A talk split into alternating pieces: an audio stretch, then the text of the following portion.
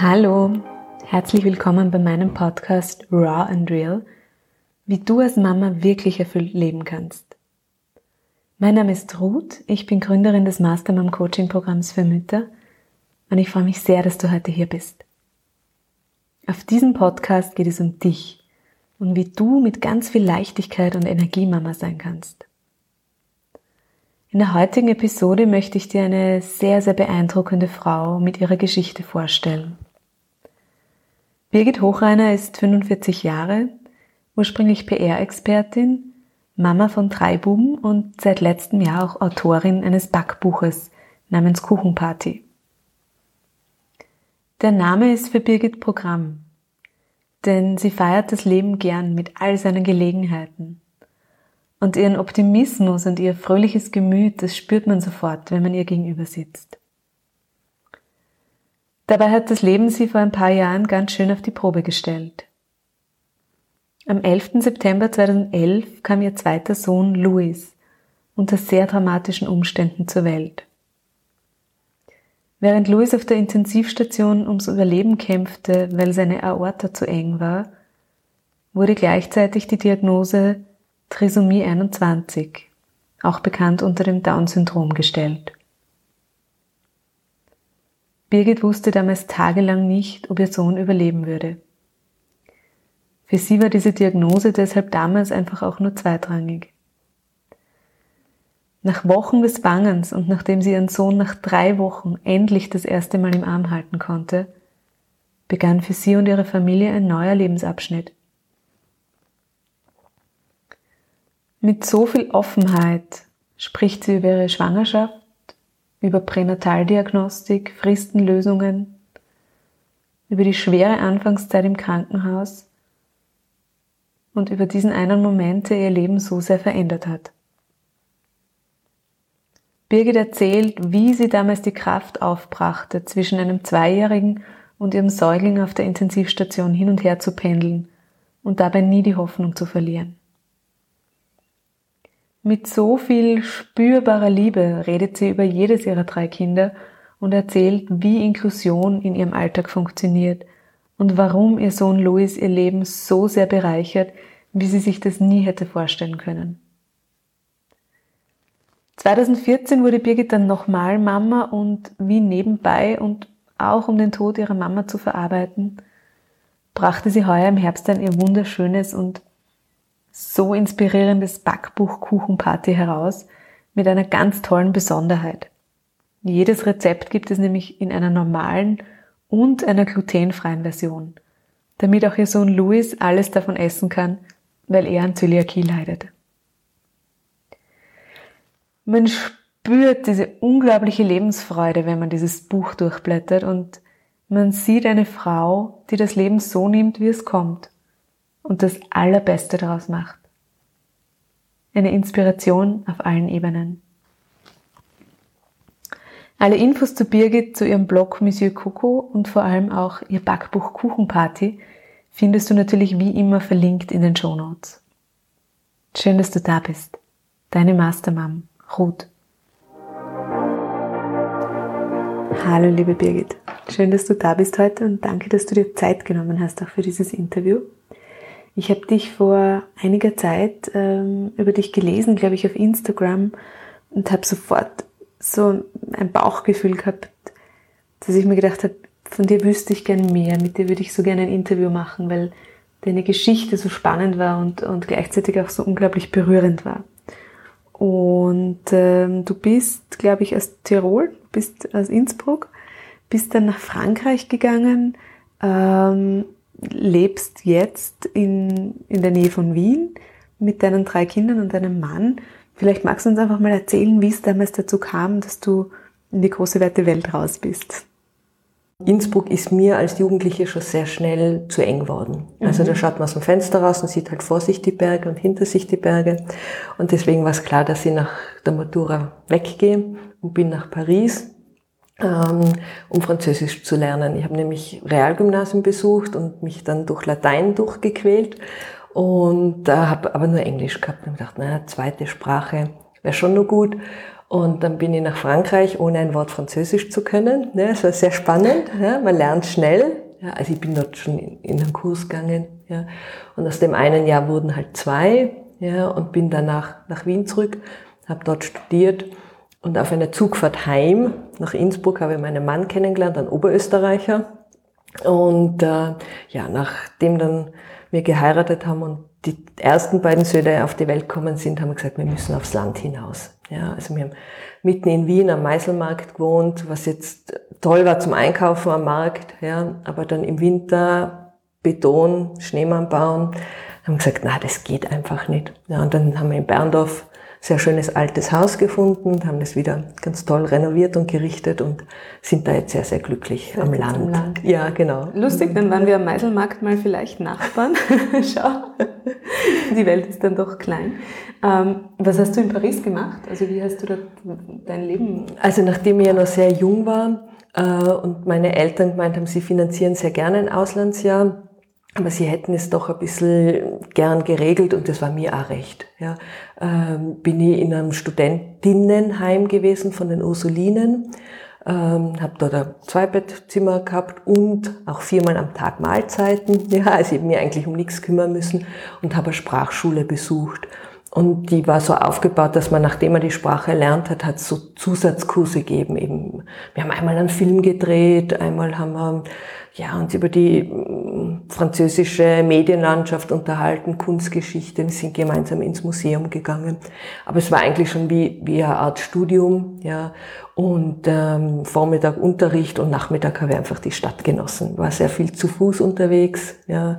Ähm, ja, habe viele Leute kennengelernt und, und das einfach wirklich, wirklich genossen. Ja. Wolltest du aber trotzdem zurück nach Österreich? Ja, wollte ich schon, weil ich wollte eigentlich schon in Österreich studieren, mhm. ja weil ich wollte unbedingt Publizistik studieren, das dann auch gemacht habe, ja, äh, und wollte einfach dann wieder zurück. Ja, also Frankreich hat mir gut gefallen zum so leben, aber jetzt dort studieren und dann auch vor allem arbeiten, das habe ich schon gemerkt, das ist einfach, das ist noch mehr Druck als bei uns. Das ist viel, viel schneller, ja, viel, viel mehr Konkurrenzdenken, ja. Das war damals schon nicht meins, ja. Mhm. Und so habe ich es sehr, sehr genossen, ja. Im Nachhinein haben wir gedacht, es wäre besser gewesen, hätte mich damals schon fürs Backen interessiert. Ja, hätte sicher viel lernen können. Ja. Aber ja, so bin ich dann wieder ohne Backerfahrung zurück nach Wien. Und hast du für deinen Mann kennengelernt? Genau, genau. Aber auch also etliche Jahre später in Wien dann. Ja, ähm, ja, wir haben uns eigentlich recht spät kennengelernt. Da war ich schon dann 30. Ja. Deswegen haben wir gesagt, haben wir nur drei Kinder, weil sonst wären sich wahrscheinlich vier ausgegangen, wie wir uns gewünscht haben. Aber so passt es auch. Sind, drei Buben sind dann genug. Dein erster Sohn ist auf die Welt gekommen 2009? Genau, das ist richtig. Der ist jetzt zehn worden, genau. Haben wir groß gefeiert. Ja. Wie war das für dich, wie du Mama geworden bist? Kannst du das noch? Ja, das war lang ein großer Wunsch. Ja, das hat nicht gleich von Anfang an ge geklappt. Ja, äh, da habe ich eigentlich auch recht drunter gelitten. Also immer dieser monatliche Druck, hat es jetzt funktioniert oder nicht? Und die Enttäuschung, ah, schon wieder nicht. Ja. Und ich war einfach überglücklich, wie dann schwanger war und habe diese Schwangerschaft auch total genossen. Ja, also mir ist einfach extrem gut gegangen. Ich, mir war nie übel. Ähm, ja, ich habe meinen Bauch genossen, ja, denn ich, also der war einfach total schön und super. Und habe das anscheinend so genossen, dass äh, mein lieber Emil nicht auf die Welt wollte. Also ich war dann 15 Tage über Termin und drei Tage einleiten. Hat auch nichts gebracht. Ja, rechts und links von mir sind alle schon Mamas worden. Ja, und ich habe schon alle Krankenschwestern und alle im Krankenhaus gekannt. Ja. Ähm, und dann hat ein Arzt gesagt, na, der kommt jetzt nicht mehr auf die Welt normal. Und dann haben wir einen Kaiserschnitt gemacht, was jetzt nicht geplant war. Und ich habe einfach immer gedacht, so wie es kommt, kommt's. Und bedauere das jetzt nicht und habe jetzt auch kein schlechtes Gefühl, dass ich jetzt eine schlechte Mama bin oder so. Was ich jetzt bei manchen schon gelesen habe, dass das vorkommt, ja. Und ich war einfach nur wahnsinnig überglücklich. Ja. Dass er endlich da ist. Dass er endlich da ist, ja. Ähm, ich habe mir, ich meine, wenn ich jetzt Vergleich mit den anderen zwei. Beim Emil, der schaut meinem Mann total ähnlich. Und ich habe dann mir das Kind angeschaut und habe gedacht, ja, das ist mein Sohn, ich weiß es, aber ja, das ist er halt jetzt. Und der Mittlere schaut mir ganz ähnlich. Das war ganz anders. Mhm. Ja, also den, wie ich den angesehen habe, habe ich gedacht, das bin ich, ja, das ist ein Teil von mir. Da war irgendwie die Bindung war rascher da. Ja. Spannend. Ja, es war lustig. Ja. Und wie war deine erste Zeit als, als Mama? Kannst du dich da erinnern? Ja, durch den Kaiserschnitt geprägt habe ich natürlich viel Hilfe gebraucht am Anfang. Also da ist mir wirklich nicht gut gegangen. Und ich habe mir gedacht, ich verstehe das nicht, dass das irgendwelche Frauen freiwillig machen. Ja, das, äh, weiß ich nicht, ja, das besser in ihren Terminkalender oder sonst irgendwie passt. Ja, ähm, da war dann schon immer jemand da. Ja, äh, dadurch war ich sehr umhegt und umpflegt. Ja, und es ist gut gegangen. Mhm. Ja, also ich habe eigentlich damals das Gefühl gehabt, ich mache es gut. Jetzt mit der Erfahrung von drei Kindern merke ich, ich habe mir auch viel zu viel Stress gemacht. Ja, mit diesen, diesen Schlafenszeiten und Stillen und Essenszeiten und äh, ich habe eigentlich immer das Gefühl gehabt, ich genieße ihn richtig, ja, und genossen habe ich eigentlich erst den dritten, ja, wo dann echt einfach diese 40 Tage Wochenbett recht eingehalten habe und sonst nicht viel gemacht habe, außer den zu stillen und im Bett zu liegen und halt mit den anderen zu spielen oder so. Ja, aber mit dem Emil bin ich dann gleich hinaus und, und ja, Freundinnen getroffen, die eher alle gerade Babys gekriegt haben. Ja, ich war da sehr aktiv. Wenn er geschlafen hat, habe ich wie ein Verrückte die Wohnung geputzt, ja, weil er das halt schön haben wollte. Ja, was mir damals zwar ein Bedürfnis war, ähm, aber im Nachhinein habe ich gedacht, ja, man hätte es ja lockerer nehmen können. Mhm. Warum kann man das beim ersten Kind nicht? Was glaubst du? Ich weiß es nicht. Es ist vielleicht schon so ein bisschen Druck von außen, ja. Aber es war mir richtig ein Bedürfnis, dass es sauber ist. Ja, ich wollte es auch ordentlich haben. Ja, was ich davor gar nicht so war. Ja, das ist plötzlich kommen, dass ich das Gefühl gehabt habe, das muss jetzt aufgeräumter sein oder ordentlicher. Ja, und ich muss die Zeit nutzen. Ja, und der Emil war so ein pflegeleichtes Kind. Ja, also ich hätte die Zeit dann nutzen können mit ihm, wenn er munter ist. Ja, aber keine Ahnung. Ja, das weiß ich nicht. Mhm. Also ich bin da auch in diese Falle hineingetappt, wobei ich damals immer das Gefühl gehabt habe, ich mache das eh ziemlich gut. Ja, und äh, wenig gestresst habe ich mich gefühlt. Ja, also erst im Nachhinein habe ich gesehen, dass ich da doch viel, viel mehr locker hätte sein können. Ja. Und was war die größte Veränderung für dich? Also das, was du als größte Veränderung wahrgenommen hast, als du dann Mama warst? Mm, dass ich nicht mehr selbstbestimmt war. Mhm. Also, sondern dass das einfach auf die Bedürfnisse jetzt mein Leben abgestimmt ist äh, von dem kleinen Kind. Mhm. Ja. Was großteils natürlich gut geht und man ja auch erwartet und akzeptiert, aber manchmal schon, also jetzt gerade mit dreien an die Grenzen geht. Ja. Weil wenn man jetzt kocht und der eine muss aufs Klo und man muss nur den Popo putzen, dem anderen fällt gerade der Legoturm zusammen und der dritte, weiß ich nicht, ja, will auf die Herdplatte greifen oder sowas, ja, da denke ich mir, ja, das ist immer im Augenblick reagieren und mhm. sofort und sie brauchen das jetzt und haben dann überhaupt keine Geduld zu warten, ja. Ähm, das ist für mich nach wie vor die größte Herausforderung, ja. Und Umstellung, ja. Aber ja, aber es bringt natürlich auch sehr, sehr viel Schönes. Ja, also der Emil hat mich zum Backen gebracht. Ja, also und das war ja dann auch sehr, sehr positiv für mich. Ja. Wie hat er dich zum Backen gebracht? Ich habe plötzlich viel mehr Tagesfreizeit gehabt. Ja, weil ähm, ich war zwar davor selbstständig ja, im PR-Bereich für, für Gesundheitseinrichtungen und habe mir den Tag eh ganz gut einteilen können. Aber wie der Emil dann fünf Monate alt war, habe ich beschlossen, dass das Arbeiten nimmer geht nebenher und, und habe dann mein, mein Gewerbe ruhend gelegt. Und da muss die Zeit ja irgendwie auch ausgefüllt werden. Und, und man trifft sich viel mehr mit Freundinnen. Und im Kaffeehaus ist es halt dann doch nicht mehr so toll mit Kindern. Ja. Und dann ladet man halt zu sich heim ein und dann fängt man halt an und dann macht man mal den Google-Hopf und dann irgendwann ist es langweilig und dann macht man irgendwelche Muffins. Ja. Und ich habe schon immer große Lust gehabt, eigentlich vor allem auf dieses dekorative Backen und dieses kleine Verzieren von Keksen. Ja, das, das hat mich irgendwie sehr interessiert. Und wir haben dann zur Taufe vom Emil haben wir dann die ersten Kekse gemacht. Mein Mann und der hat mich damals nur unterstützt, ja, weil der ist da viel der genauere der das eigentlich besser kann. Ja. Und da hat jeder so Babyschüchen und eine Babyflasche gekriegt, die waren halt hübsch verziert und der Name ist draufgestanden vom Emil mit Zuckerguss gespritzt. Ja, und das hat mich dann so interessiert, dass ich dann immer Kurse gemacht habe und immer, immer weitergemacht habe. Ja, das, Hast du grundsätzlich, bist du ein kreativer Mensch? Ja, eigentlich schon, ja. Mhm. Also ich denke mal, das, also es kommt im Alter immer verstärkt raus. Ja. In der Schulzeit war ich sehr mathematisch begabt, war glaube ich seit zehn Jahren das erste Mädchen, das in Physik wieder maturiert hat. Ja. Ähm, und das ist aber dann, ist so die wahre Bestimmung ist dann später rauskommen. Mhm. Ja, also ich schreibe sehr gern, ja, ich organisiere gern Feste, ich dekoriere gern. Das ist leider sehr stümperhaft, das würde ich gern besser können. ähm, ja, das macht mir alles Spaß. Ja. Oder würde gern, oder haben wir gedacht, jetzt würde, also wenn ich jetzt nicht so kleine Kinder hätte, würde ich gern bei so einem Food-Magazin arbeiten und da vielleicht so ein bisschen in die Richtung Food-Styling gehen, Rezepte entwickeln. Ja, das macht mir Spaß. Ja. Und es ist daraus auch wirklich was Schönes ähm, entstanden. Darauf kommen wir später nochmal im Detail ja. zurück. Das heißt, der Emil hat so ein bisschen deine wahre Leidenschaft herausgekitzelt ja. aus dir. Ja, schon, mhm. ja.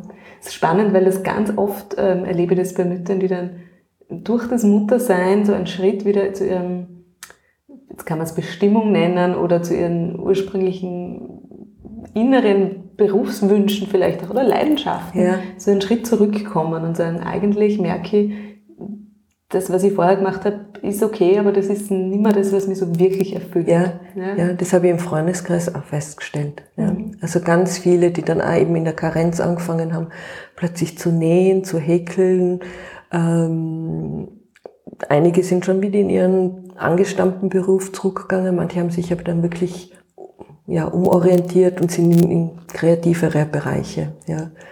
Was passiert da? Warum glaubst du, ist das so? Also ich glaube, dass es wirklich ein bisschen zusammenhängt mit der vermehrten Tagesfreizeit. Mhm. Ja. Ähm, und dann hat man einfach mehr Zeit, sich zu überlegen und man will irgendwas machen. Ja. Und, und das sind so die kleinen Projekte, die man einfach unterbringt. Ja. Und, und dann ist es einfach auch schön, man hat ein Kind. Ja. Und dann denke ich mir, man will so, man will plötzlich so viel für das Kind machen. Ja. Und was Eigenes. Ja. Und was Eigenes schaffen, was halt einfach länger bleibt als zum Beispiel ein gekauftes T-Shirt. Ja. Also ich habe dann auch angefangen, leider sehr erfolglos, äh, so Applikationen dann auf seine T-Shirts zu nähen und so. Ja, das hat mir plötzlich einfach Spaß gemacht. Ja, und habe ich gedacht, das, das unterscheidet dann einfach die Leiberln ein bisschen. Ja, ähm, da habe ich dann relativ rasch gemerkt, das ist nicht meine Bestimmung. Aber es war in, war in Ordnung. Ja, es war, war ganz nett, einmal das auch auszuprobieren. Mhm. Ja. Also sich wieder selbst auszuprobieren, ja. tatsächlich wieder die Vielfalt vielleicht ein bisschen reinzubringen ja. ins Leben. Mhm. Du bist dann ähm, 2012, 2011? 11 2011 ist der Luis auf die Welt gekommen. Bist du ja. nochmal Mama geworden? Genau, genau. Da kam dann unser, unser zweiter Wunsch, Bub. Ja, mein Mann hat sich nicht durchgesetzt, der hat immer sogar Mädchen gehabt. Und ich habe gesagt, nein, ich bin eine Bubenmama. Ja. Ähm, und ja, da ist es relativ rasch gegangen mit dem Schwangerwerden. Also die zwei sind dann äh, nur 22 Monate auseinander. Und ähm, wir haben eigentlich schon bevor ich mit dem Emil schwanger worden bin, haben wir gesagt, wir verzichten auf diese ganze Pränataldiagnostik, weil das für uns keinen Unterschied macht. Ja. Deswegen war es dann sehr überraschend, als der Luis auf die Welt kam, ja, und dann nach ja, anderen Nebengeschichten, ja, ein Arzt einmal eben den Verdacht äußerte, wir sollen einen Gentest machen. Er vermutet, das Kind hat Trisomie 21, also Down-Syndrom. Ja. Ähm, ja, das war in dem Moment mir ziemlich egal, ja, weil die Geburt von Luis ganz dramatisch war. Ja. Der, da hatte ich Wehen dann, ja, hurra. Ähm, dann haben sie aber den Herzton vom Luis nicht mehr gefunden. Und ja, dann war das ein Notkaiserschnitt. Und beim Emil habe ich so ein positives Erlebnis vom Kaiserschnitt gehabt. Das war wirklich ein wunderschönes Geburtserlebnis und ich habe dieses Kind auf die Welt gebracht. Ja. Beim Luis war das einfach nur panisch und voller Hektik, ja, und man weiß nicht, was passiert und lebt das Kind nur oder nicht. Ja. Ähm, ging dann gut aus. Also, da ist einen Schrei getan, wurde mir kurz auf die Brust gelegt, ja, ähm, und ist aber dann abtransportiert worden ins Kinderzimmer halt zum Untersuchen, ja, lag dann in so einem kleinen Inkubator. Und mein Mann ist halt dann immer von ihm zu mir und hat halt dann so Fotos gemacht und mir gezeigt, ja, und dann kam dann eine ältere Krankenschwester und hat gesagt, ihr kommt es ein bisschen komisch vor, er braucht immer nur Sauerstoff, ja, wenn sie den, den Schlauch weggeben, dann fällt die Sättigung, wir sollen ihn ins Wilhelminenspital transferieren lassen. das haben wir dann, natürlich haben wir dem zugestimmt. Ja. Der ist dann um 10 am Abend ins Wilhelminenspital.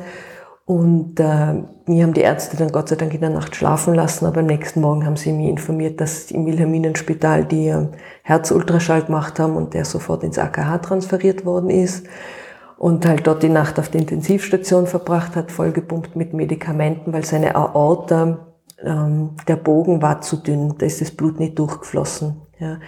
Ähm, der ist dann am also mein Mann ist dann halt in, ins AKH, weil sie natürlich die Unterschrift gebraucht haben für die, äh, für die OP. Der ist dann am ersten Tag, also ein paar Stunden halt nach seiner Geburt, ist er operiert worden.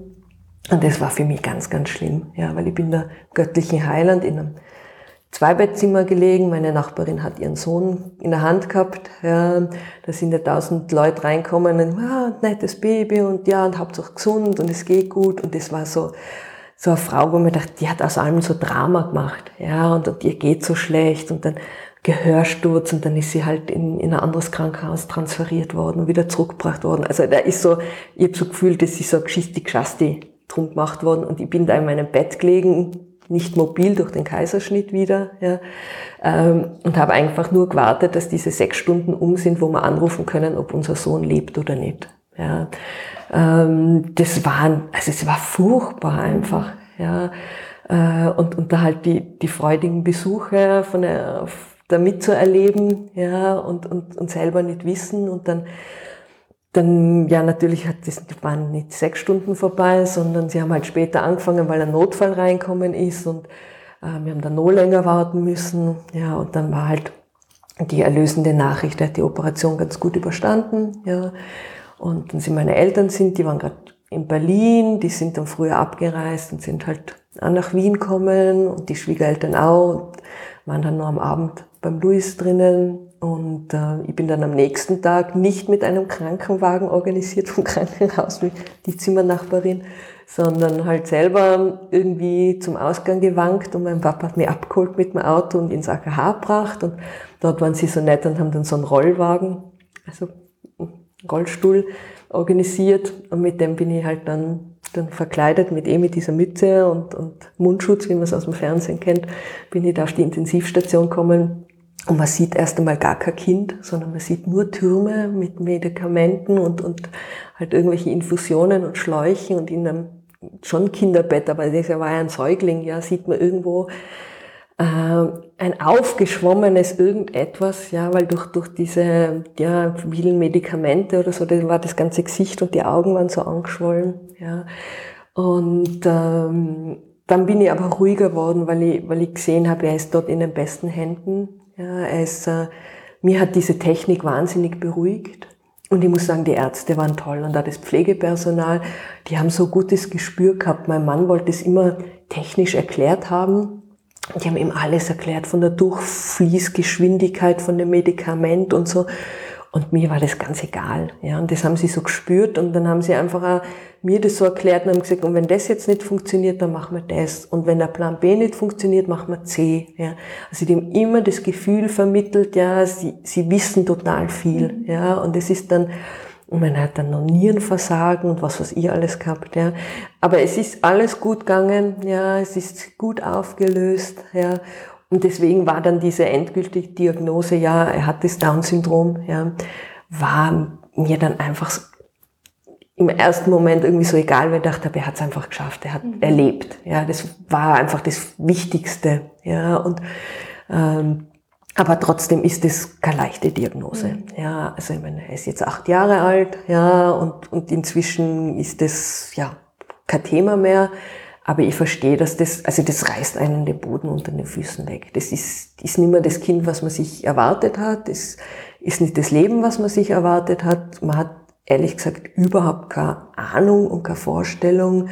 Das ist so ein, ja, man kennt halt ein paar Medienberichte, kennt ein paar Fotos, ja, aber was das jetzt wirklich bedeutet, das war uns nicht bewusst, ja. Und wir haben eigentlich sehr große Angst davor gehabt.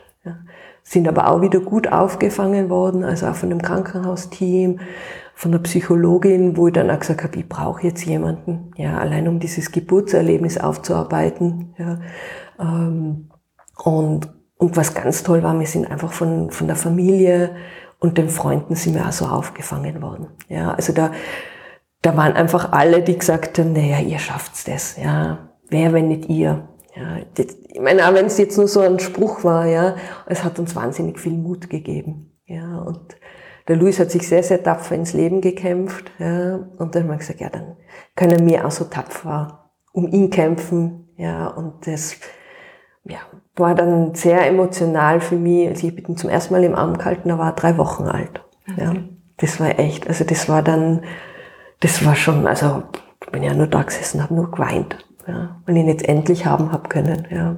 Davor waren halt immer irgendwelche Geräte oder was auch immer. Ja, also das war, war eine schwierige Zeit. Ja. Das sind so Zeiten, wo man sich von außen überhaupt nicht vorstellen kann, wie schafft man das als Mutter. Also wo man wirklich so, wenn du mir das jetzt erzählst, dass so das Gefühl kommt, wie hält man das aus? Wie hält man diesen, diese Ungewissheit aus, diesen Schmerz aus, diesen, diesen Zustand einfach aus? Ja. Was, wie, wie, wie schafft man das? Also jetzt, wenn ich so erzähle, denke ich mir einmal so, puh, ja, ähm, man schafft es, man ist, man ist Mutter, ja, und das geht. Und wir haben viel Unterstützung gehabt, ja. Also es war, die ersten sechs Wochen war immer jemand daheim, weil der Emil war ja noch so klein, der ist ja gerade, der war noch nicht zwei, ja. Ähm, dann immer zwischen, fahre ich jetzt auf die Intensivstation und sitze halt eine Stunde am Bett vom Louis oder gehe mit dem Emil schon Brunnen spazieren eine Stunde. Ja, das war schon das waren so große Gewissensbisse irgendwie. Ja, und dann haben wir gedacht, wann bleibt jetzt noch Zeit für mich? Ich muss mich erholen. Ja, und ähm, das war schwierig, aber es war einfach, erstens war mein Mann immer da, ja, der, der ist immer einmal am Tag, der hat schon in Wiener Neustadt gearbeitet, ist dann immer ins AKH gefahren und hat praktisch eine Besuchsschicht übernommen. Und auf der Intensivstation ist es so, dass zum Schutz, glaube ich, der Eltern auch man nur zweimal am Tag kommen darf mhm. für eine Stunde. Ja. Also das, das hat es ein bisschen erleichtert, so schlimm das jetzt klingt. Ja. Aber das war einfach eine Regel, das war eine Vorgabe. Ja. Äh, und ich habe mir dann auch manchmal erlaubt, einen Tag gar nicht hinzugehen. Wenn ich einfach gespürt habe, ich schaff's jetzt nicht mehr, ja, es ist jetzt der Emil wichtiger oder ich fühle mich nicht wohl. Ja, und dann gedacht, ich weiß, der Luis ist dort super betreut ja, äh, ein ganz ein liebevoller Umgang, ja, und ich habe dann einfach einmal einen Tag Auszeit genommen, mhm. ja. Ähm, das Schlimmste war für mich eigentlich immer, weil ich Muttermilch abgepumpt habe und das dann ins AKH gebracht habe und die ist ihm dann ergeben worden, ja. Das war so das Schlimmste für mich in der Anfangszeit, da in diesem leeren Zimmer zu sitzen und abzupumpen und nicht zu wissen, wird er das jemals brauchen, ja. Weil da war es halt noch sehr kritisch, sein Zustand, ja. Ähm, aber ja, es ist alles gut ausgegangen und ich denke, das, das ist auch das Leben. Ja, es ist nicht immer alles nur so schön. Ja, und, und man schafft es. Ja, man hat dann die Kraft. Wann ist der Luis dann zu euch nach Hause gekommen? Ähm, genau einen Monat nach seiner Geburt. Also es ist dann schnell gegangen. Also er war lang auf der Intensivstation ähm, und dann mit drei Wochen ist er eben dann auf, auf die normale transferiert worden und da war dann nur noch eine Woche und dann haben wir ihn schon heimgekriegt. Ja. Also er war ein echter Kämpfer. Ja. Und dann hat euer Leben zu viert begonnen? Genau. Anders als ihr es vielleicht in euren Vorstellungen hattet? Genau, ganz anders, ja. Lustigerweise viel ruhiger, mhm. ähm, viel angenehmer. Ähm, dadurch, dass der Luis war einfach so ein, also ein ganz angenehmes Baby, ganz ruhig, ja. Und dem Emil sind sehr, sehr lang diese Geschwister-Rivalitätskämpfe erspart geblieben. Ja, also ähm, das hat uns viel Atem gegeben, um uns zu erholen, ja, weil das haben wir dann mit der Geburt des Dritten gemerkt, dass diese, diese Kämpfe um die Position Nummer eins sehr, sehr stark sind, ja. Aber der Luis war einfach ganz lang immobil, ja, der ist einfach, ja, nicht, nicht gerobbt, nicht gerollt, äh, nicht gesessen, ja. Äh, er hat den Emil in Ruhe lassen, ja. Das, das war jetzt so ganz angenehm, ich muss auch sagen, dass dieses System in Österreich, vor allem in der Hauptstadt Wien, ganz toll ist. Ja, wir haben sofort eine mobile Frühförderin gehabt, die einmal in der Woche zu uns heimkommen ist. Wir haben noch Krankenpflege gehabt, Kinderkrankenpflege, die heimkommen ist, mir unterstützt hat. Wir haben ja Physiotherapie. Wir sind einfach gut aufgefangen worden. Ja, das war schon wichtig. Ja, ähm, und wir sind dann auch wie alle anderen Eltern mit Kindern mit Down-Syndrom zuerst einmal in diese Förderfalle getappt, weil man will das Kind ja noch besser fördern. Ja, also das ist schon, wo man sagt, man weiß, es ist ein Potenzial da. Und wenn man da früh anfängt und das recht macht, ja, dann können die Kinder sich einfach gut entwickeln. Und dann entsteht so ein Gruppendruck. Also das war wahnsinnig, ja, wo dann also die Geheimadressen zu dem Therapeuten und unbedingt dahin und dahin.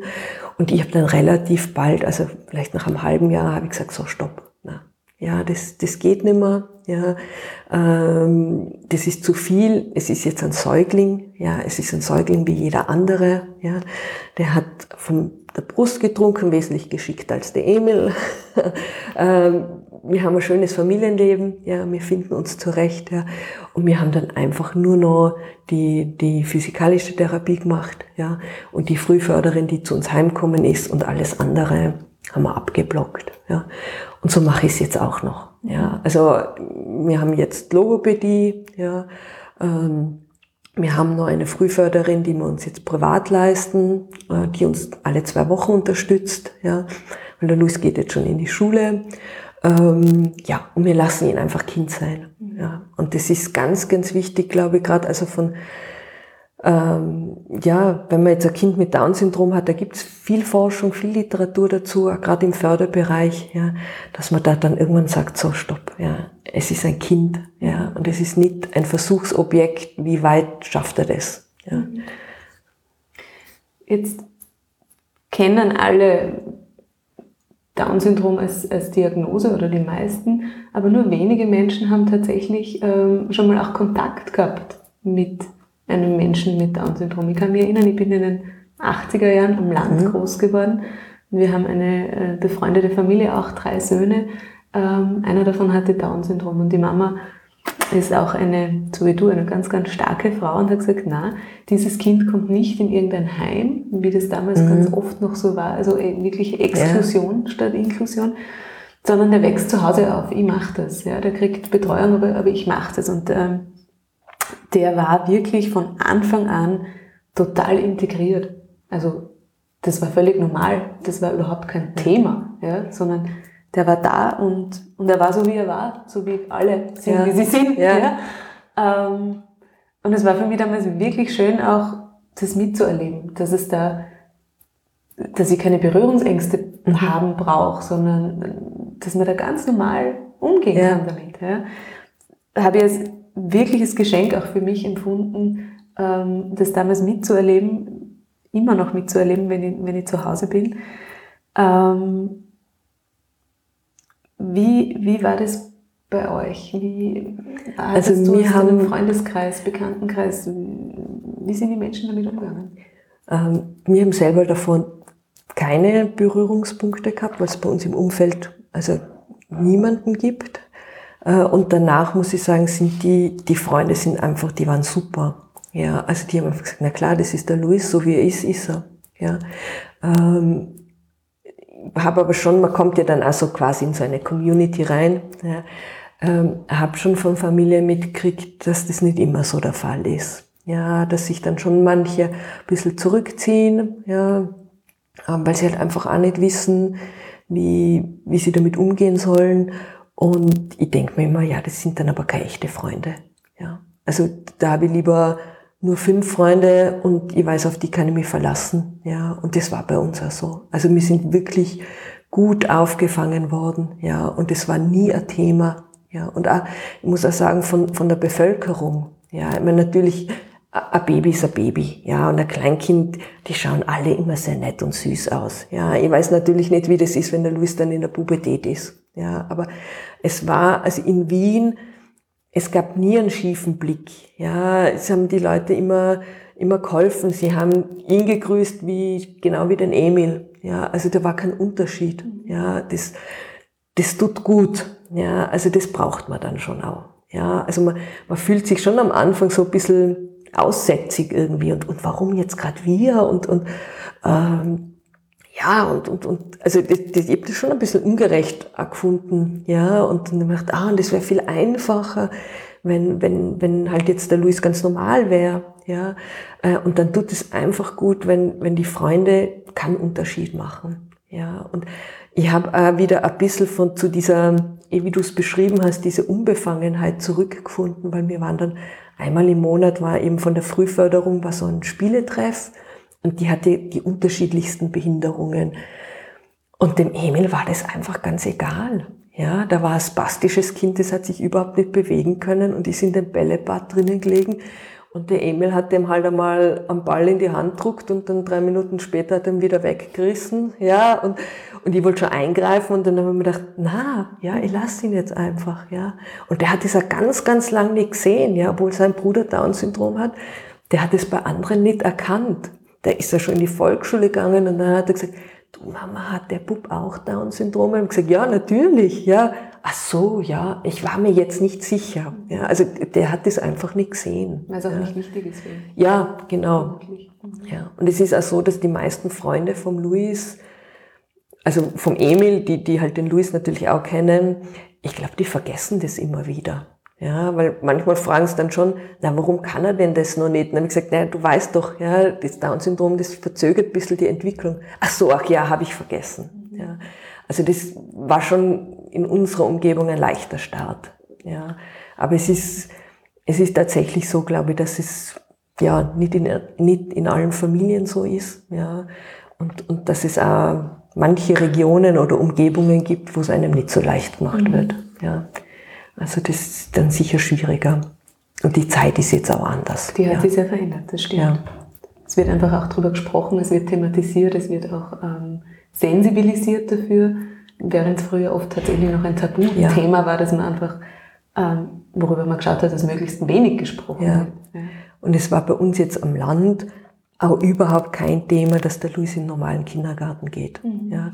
Also wir haben das Glück, es gibt nur ein Mädchen mit Down-Syndrom in seinem Jahrgang. Das ist seine Anna, das ist sein Ein und Alles. Ja, also Hochzeit ist schon geplant von unseren Eltern. Nein, die verstehen sich einfach gut. Ja, ist ja auch nicht so gesagt, dass mhm. sie sich jetzt unbedingt verstehen müssen, nur weil sie die gleiche medizinische Diagnose haben. Und für die zwei ist dann eine heilpädagogische Versuchsgruppe eröffnet worden mit der Stützkraft. Ja. Und da waren bis jetzt also die Behörden immer sehr, sehr entgegenkommend. Die Kindergartenleiterin hat es sogar vorgeschlagen. Ja.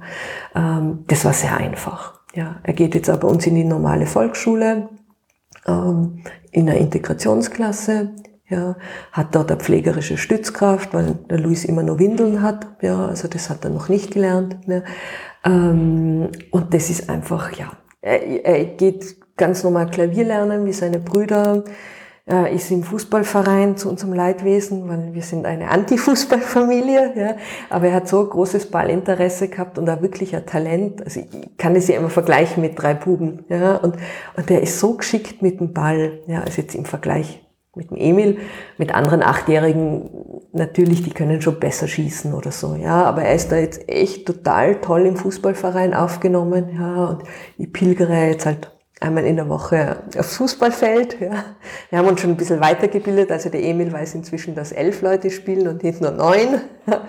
ähm, ja, er geht zu den Pfadfindern, und die sind alles super. Also bei den Pfadfindern haben sie auch einen extra Betreuer für ihn organisiert ja, weil es einfach eine sehr große Kindergruppe ist, dass er sich halt einfach gut zurechtfindet, ja, oder der mit ihm einmal auf die Toilette gehen kann, weil er da einfach Unterstützung braucht, ja. Also ich muss sagen, uns ist es jetzt einfach auch sehr leicht gemacht worden. Schön, ja, dass das wirklich, dass da wirklich Inklusion gelebt wird. Ja, genau. Also das ist, das ist wirklich toll. Ich meine, es gibt natürlich immer wieder Zeiten, wo, wo man denkt so, puh, ja, in der Schule, da muss man einfach mehr dahinter sein oder öfters hingehen und sagen, ja, also wir üben jetzt das und das oder könnte man nicht schauen, ob, das, ob er das schon schafft. Ja, also man muss schon mehr dahinter sein. Ja, also das ist schon oft, wo man denkt, ja, das ist ein bisschen mehr kämpfen. Ja, vor allem es wird immer schwieriger. Ja, also jetzt ist ähm, Volksschule geht noch, aber was machen wir nachher? Mhm. Ja, also das ist schon so ein bisschen immer im Hinterkopf. Ja, Wobei, wenn ich das erste Mal in Louis Augen geblickt habe, war mir so klar, der macht seinen Weg. Ja, und wir scherzen immer so und sagen, der Emil mit, mit 23 nur daheim hocken, ja, und der Louis wird mit 18 sagen, für euch. Ja, der, der ist einfach, ja, der ist da viel geschickter in Alltagsdingen, ja, und, äh, also da bin ich ganz überzeugt, der, der macht seinen Weg.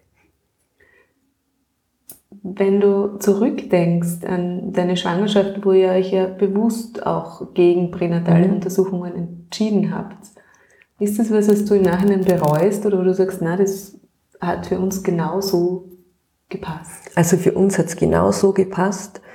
Äh, ich hätte mir sonst die Schwangerschaft über nur ganz große Sorgen gemacht. Ich habe inzwischen, also meine beste Freundin, mit der in der Volksschule nebeneinander gesessen bin, die lustigerweise auch einen Oberösterreicher geheiratet hat. Und die war mit dem zweiten Kind schwanger, wie ich mit dem dritten schwanger war. Und da kam um die 20. Woche beim Organscreening halt der Verdacht auf, auf Trisomie 21. Die haben das dann austesten lassen und, und der Bub hat wirklich auch das Down-Syndrom. Also das finden wir einfach irgendwie so einen irrwitzigen Zufall. Ja. Ähm, die hat die Schwangerschaft, ich meine, sie hat mich gekannt und war hoffentlich große Hilfe. Ähm, die hat es dann einfach nicht mehr so genießen können, ja, weil einfach so viele, auch die Mediziner dann, ja, nein, nein, das müssen wir, den müssen wir unbedingt mit Kaiserschnitt holen und unbedingt in der Spezialklinik und wie der dann auf die Welt kam, der Jakob, da hat sie oft gesagt, das war so das Gefühl, als würden alle Kind mit Down-Syndrom schauen kommen ja, weil das halt, die wohnt nur ländlicher, das einfach sehr selten vorkommt, ja. Und sie hat gesagt, das, ja, sie wollten es dann einfach wissen, weil der Verdacht halt da war, ja, aber sie hat gesagt, sie jetzt nicht mehr genießen können. Und ich glaube, ich hätte mir zu viele Sorgen gemacht, ja, also, ähm, so war es ganz gut. Im, Im Nachhinein denke ich mir, vielleicht hätte man diesen Fehler beim Herzen sehen können, ja, wobei uns ist immer erklärt worden, dass der Blutkreislauf während der Schwangerschaft ja anders mhm. ist und es danach eben erst sichtbar wird. Ja, genau. Also, wo ich denke, so ein organischer Fehler, das wäre vielleicht gut, dann, dann hätte ich sicher nicht im göttlichen Heiland entbunden, sondern gleich im AKH. Mhm. Ja, wo man denkt, das ist, die sind einfach spezialisiert dafür. Ja. Aber so für uns hat's gut gepasst. Ja. Und an deiner Entscheidung hätte sich auch dann nichts geändert? Nein, hätte sich nichts geändert. Ja. Also wir hätten, nein, natürlich hätten wir auch einen Schockmoment gehabt ja, und überlegt oder so. Aber das war für uns eigentlich bevor der Emil schon kommen ist, ganz klar. Ja, also wie gesagt, die Kinder, die uns geschenkt werden, die akzeptieren wir, so wie sie sind. Das ist irgendwie für, für mich eine ganz wichtige Bereitschaft zum Leben. Das gehört dazu, das ist die Vielfalt. Ja. Ich habe es mir jetzt nicht gewünscht. Ja, also so ist es jetzt auch nicht, wo ich sage, so es ist, es ist alles toll und, und super. Ja, aber das gehört, das gehört einfach dazu. Ja, das, das ist das Leben. Wie geht's dir damit, wenn du jetzt abgesehen von der rechtlichen Situation, wo man ja sehr lange ähm, auch noch einen Abort durchführen lassen kann, wenn man erfährt, mhm. dass das Kind das Trisomie 21 diagnostiziert wird. Wie geht's dir persönlich damit? Ganz, ganz schlecht. Ja, ich habe eine Bekannte, die ich in der Schwangerschaft vom Emil kennengelernt habe, mir aber dann nur noch über Facebook Kontakt gehabt haben, die war dann auch mit dem dritten Kind schwanger und da kam eben beim ja, Organscreening kam auch der Verdacht heraus. Und die haben dann eine Fruchtwasseruntersuchung oder sowas gemacht. Und das wurde bestätigt, das Kind hat Trisomie 21. Und also auf die Frau wurde ein irrer Druck ausgeübt, ja, auch von Seiten ihres Mannes und an den Ärzten. Und ich glaube, sie hat 24 Stunden Zeit gehabt, sich zu entscheiden. Und die haben sich dann entschieden, das Kind nicht zu bekommen. Ich habe sie da ein bisschen durch den Prozess begleitet, also diesen Entscheidungsprozess und habe natürlich sehr dafür gesprochen und mir die Finger wund geschrieben, ja, und habe das aber akzeptieren müssen, ja. Und sie hat mir dann nur geschrieben, ja, sie hat das Kind auf die Welt gebracht, weil zu dem Zeitpunkt hm, musste es einfach vaginal auf die Welt gebracht werden, ja. Ähm, und äh, der Bub hat nur kurz geatmet und äh, ist ja auf die Brust gelegt worden und ist verstorben. Und das ist was, wo ich sage, das, das verstehe ich einfach nicht. Ja, das ist jetzt keine lebensbedrohliche Behinderung. Ja, also ich habe eine andere sehr gute Freundin, das diagnostiziert worden, das Mädchen hat Trisomie 18 und 13. Also das sind eigentlich nicht überlebensfähige Diagnosen. Und die hat sich entschieden, sie lässt das Kind selber gehen, wann es will. Die ist bis in den siebten Monat kommen. Ja. War natürlich auch sehr dramatisch und traurig, das auf die Welt zu bringen ja, und sich zu verabschieden. Ja. Und, und also die kleine Rosa ist, ist immer in meinem Gedächtnis, ja, weil die um meinen Geburtstag auf die Welt gekommen ist. Also halt eine Totgeburt war. Ähm, aber Down-Syndrom ist kein Grund, das Kind nicht zu bekommen. Ja, also das ist, wo man denkt, ja, mir macht das ein bisschen Angst auch. Ja, wenn es heißt jetzt dieser ja, Bluttest, wo man da in der zehnten Woche schon feststellen kann, welche genetischen ähm, Besonderheiten das Kind haben wird, ähm, dass der in die Kasse zahlt, ja, es werden anscheinend werden schon 90 Prozent der Kinder mit Down-Syndrom sowieso in den ersten drei Monaten abgetrieben. Ja.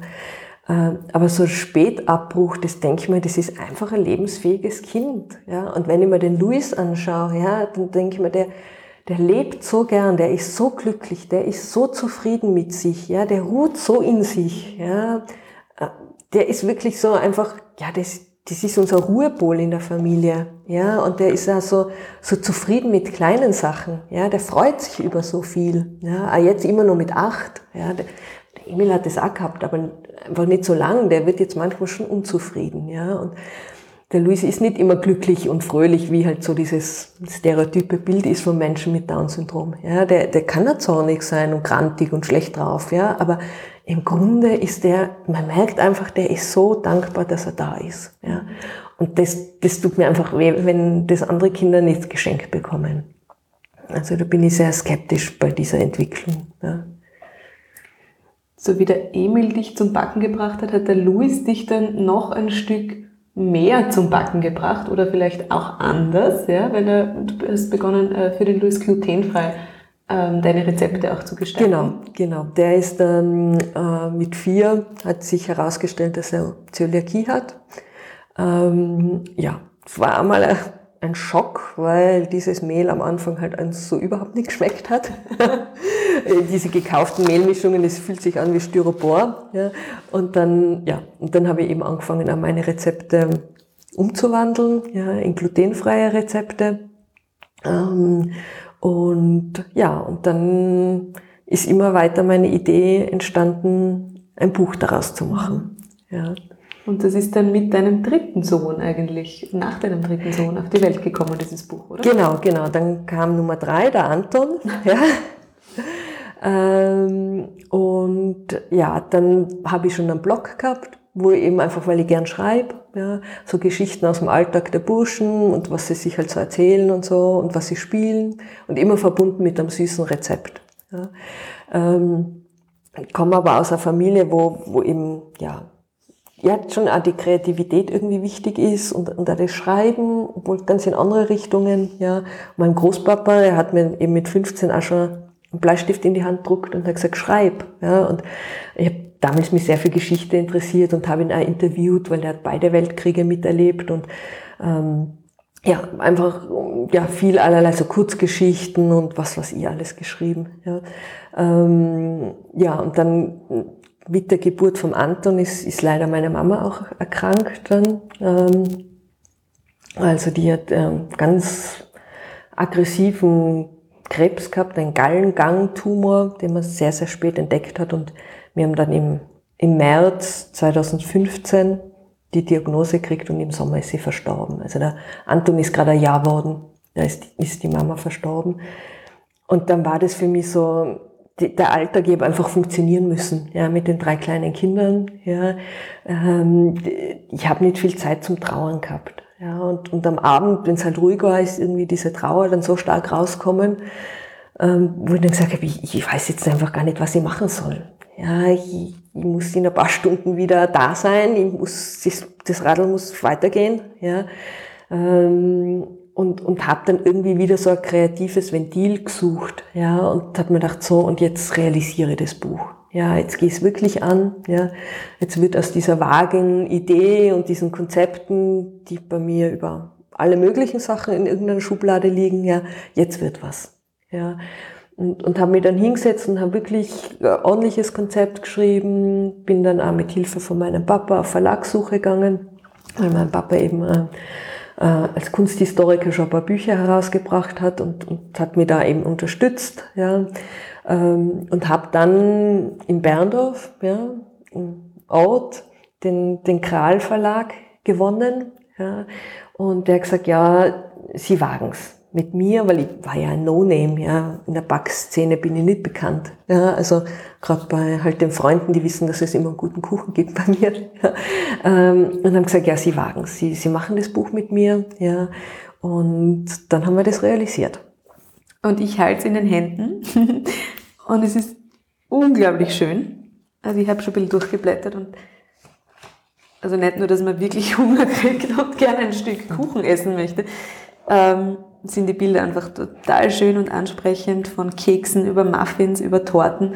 Und wenn meine Kinder es in die Hand bekommen, dann ähm, wird wahrscheinlich gleich eine Wunschliste mitgeliefert werden. Mama, kannst du das auch? Ähm, es ist total ansprechend und wie gesagt, was ich ganz toll finde in Zeiten wie diesen, ist, dass es alle Rezepte auch in glutenfreier Version gibt, weil es ja sehr viele Menschen gibt, die einfach glutenfrei mittlerweile leben und das ähm, ihnen einen Schritt äh, das Leben auch wieder leichter macht und, und lebenswerter. Ja, das war mir jetzt eben wichtig, weil ähm, es gibt natürlich etliche Bücher nur mit glutenfreien Kochen, Backen und eben dachte, warum eigentlich immer getrennt? Ja, mhm. es ist, also wir sind einfach ein gemischter Haushalt, ja, weil wir andere vier nicht unter Zöliakie äh, erkrankt sind. Ähm, und die mischt es einfach. Ja, also der Luis, der, die Kuchen sind jetzt meistens glutenfrei, dass er einfach mitessen kann. Ja, aber wir haben noch unser Brot und, und die Nudeln, ja, mhm. das ist einfach getrennt. Und dann hat eine Freundin von mir gesagt, hat gesagt, ey, das sind ja dann gleich zwei Bücher in einem. Ja, und ich gesagt, ja, genau, gute Verkaufsstrategie. und, und es sind eben, es sind sogenannte acht, also Sweet Tables drinnen, zu, zu einem Thema, zu einem Motto ja, äh, wie jetzt Weihnachten, weil du das gerade aufschlägst, ja, und da ist eben ein Tisch voller Weihnachtssüßigkeiten, Lebkuchen, Kekse, eine Cranberry-Torte mit Chai Latte Creme, die sensationell war. Ja, die ja. Hat, das, ist, ist mir schon untergekommen. Das Wasser läuft mir im Mund zusammen. mir, mir im, im, Nachhinein jetzt auch wieder, weil die war wirklich gut. Ja. Ähm, ja, und, und es gibt dann eben einen Tisch zu Ostern, einen Tisch reiner Mädchengeburtstag, einen Bubengeburtstag. Ja. Man kann sich aber natürlich die Backwaren einzeln mhm. raussuchen und sagen, möchte jetzt die Eierlikör-Torte von Ostern, möchte aber jetzt zu Weihnachten machen. Das ist natürlich jedem überlassen. Ja. Das war bei mir, wo ich dachte, ja, das ist noch so ein bisschen mehr nicht nur Rezepte, sondern es erzählt einfach Geschichten aus dem Jahr. Ja, von einem Geburtstag, ein Babyshower ist drin, eine Hochzeit. Ja. Ähm, ich habe es versucht, sehr persönlich zu machen. Also es sind immer wieder Geschichten von den, von den Buben drinnen. Ja. Genau, der Luis lächelt mir da gerade genau. entgegen. Der hat einen ziemlichen Spaß gehabt bei den Fotoshootings. Ja, der hat das sehr genossen. Ja. Es waren natürlich alle Freunde von, von den Buben und meine Freundinnen und die Nachbarinnen waren dann immer nach dem Shooting da zum Verkosten ja, und Aufessen. Ja, es war sehr viel Süßes. Meine Nachbarinnen lachen immer und haben gesagt, die hätte irgendeinen Vertrag mit dem äh, Diätinstitut abschließen sollen, weil wir haben in Zeit der Produktion alle ziemlich zugenommen, weil es halt jede Woche Kuchen gab und viel Kuchen, ja, weil ich habe das dann in drei Monaten die acht Tische gestaltet, wow. ja, und gebacken und, und es hat dann ein, ein, ein Freund von mir, ähm, der also inzwischen zum Freund geworden ist, vom Kindergarten, ein Papa, der ist Hobbyfotograf, der hat sich in das Abenteuer Foodfotografie eingelassen, der hat die Fotos gemacht, was natürlich praktisch war. Der wohnt zwei Häuser weiter mhm. und wir haben halt für das Wintershooting Schnee gebraucht und ich gesagt, du, es liegt Schnee, morgen auch noch, hast du Zeit? Ja, und wir haben das dann alles gemacht. Cool. Ja. Also und ganz toll. Und ich möchte unbedingt nur die Grafikerin erwähnen, weil das ist auch so eine super starke Frau, die Kathi Zenger, ähm, die auch in Berndorf lebt, die vier Kinder hat. Ähm, und äh, die eben das, eben gesagt, sonst ist das einfach nur Text. Ja, und durch die Bilder von Bernd und die Grafik von der Kathi ist das erst zu dem tollen Buch worden. Ja, das, das ist schon ein eine Teamarbeit. Das ja. ist wirklich schön. Also das wird bei uns sofort in Verwendung genommen. Ähm, Kuchenparty heißt. Und du hast mir erzählt, es heißt auch deswegen Kuchenparty, weil deine Mama so ein Mensch war, der sie nicht gern gefeiert hat und die Feste gefeiert hat. Genau, genau. Deswegen habe ich gesagt, süße Feste feiern ist der Untertitel. Ja.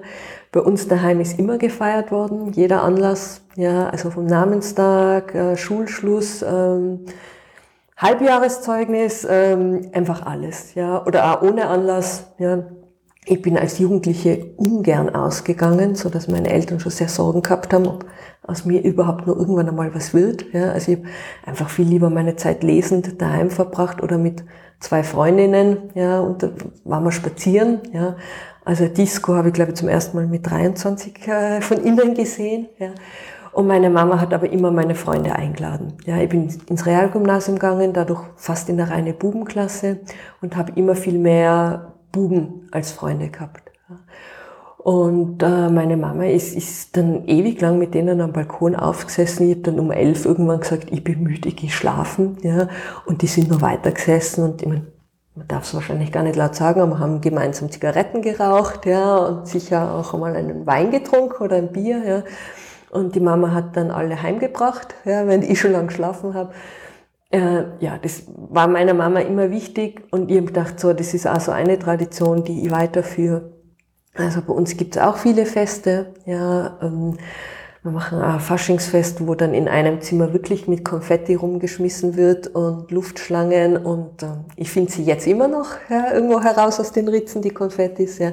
Ähm, das darf einmal im Jahr sein oder ich mache dann ein großes Ferienfest, wenn wir jetzt einen großen Garten haben und mein Mann ein super Baumhaus gebaut hat mit Flying Fox und äh, äh, Trampolin, wo man halt mit, mit so Jump, also so, wie heißt die, Bungee-Jumping-Seilen so in die Höhe hüpfen kann, also irre, ja.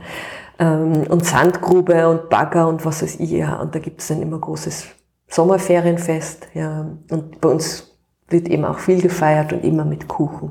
Und hast du das Gefühl, du hast dir das von deiner Mama wirklich auch mitgenommen, diese Lebensfreude? Ja, ja. ganz sicher. Ja. Und, und, das, und das schönste Kompliment für mich war eigentlich, wie das Buch habe ich natürlich jetzt auch den, den Wegbegleitern Freunden meiner Eltern geschenkt. Und ganz viele haben gesagt, ja, das sind ja die Hände von der Gerda, also mhm. meiner Mama. Ja. Und dann habe ich gedacht, ja, das ist ja so was, was ich irgendwie von ihr immer nur im Kopf habe, sind ihre Hände. Ja, also so diese, diese warme Hand und die mir immer so irgendwie genommen hat und unterstützt hat und aber dann trotzdem rechtzeitig loslassen hat. Ja, ähm, ja das ist meine Mama. Das, und das lebt in dir ein Teil weiter sozusagen. Ja, das denke ich schon und, und ich hoffe, dass das dann meine Buben dann auch, dann auch einmal schätzen. Ja. Sehr schön. Ähm Weihnachten steht vor der Tür.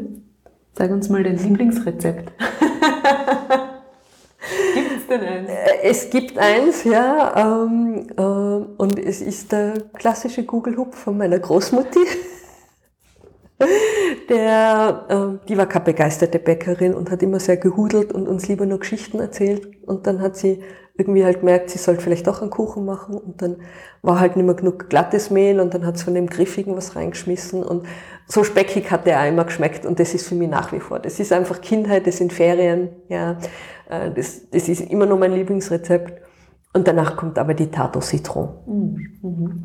Die, ja, also wird es zu Weihnachten zwar vielleicht jetzt nicht geben, ja, äh, aber das ist, ähm, ist schon das ist hohe Kunst, finde ich. So diese Säure und Süße, ja, ähm, erinnert mich vielleicht an Paris, aber die mögen bei uns auch alle. Mhm. Also die muss ich dann immer, auch von meinen Freundinnen zum Geburtstag wünschen sie sich immer eine Tato Citron von mir. Ja. Das ist ganz spannend, oder? Dass uns ähm, so wirklich Geschmäcker, Gerüche, Lebensmittel auch immer eine Erinnerung zurückbringen ja. oder ganz oft ja. uns an etwas erinnern, was uns einfach gut getan hat, was schön war. Das stimmt, ja.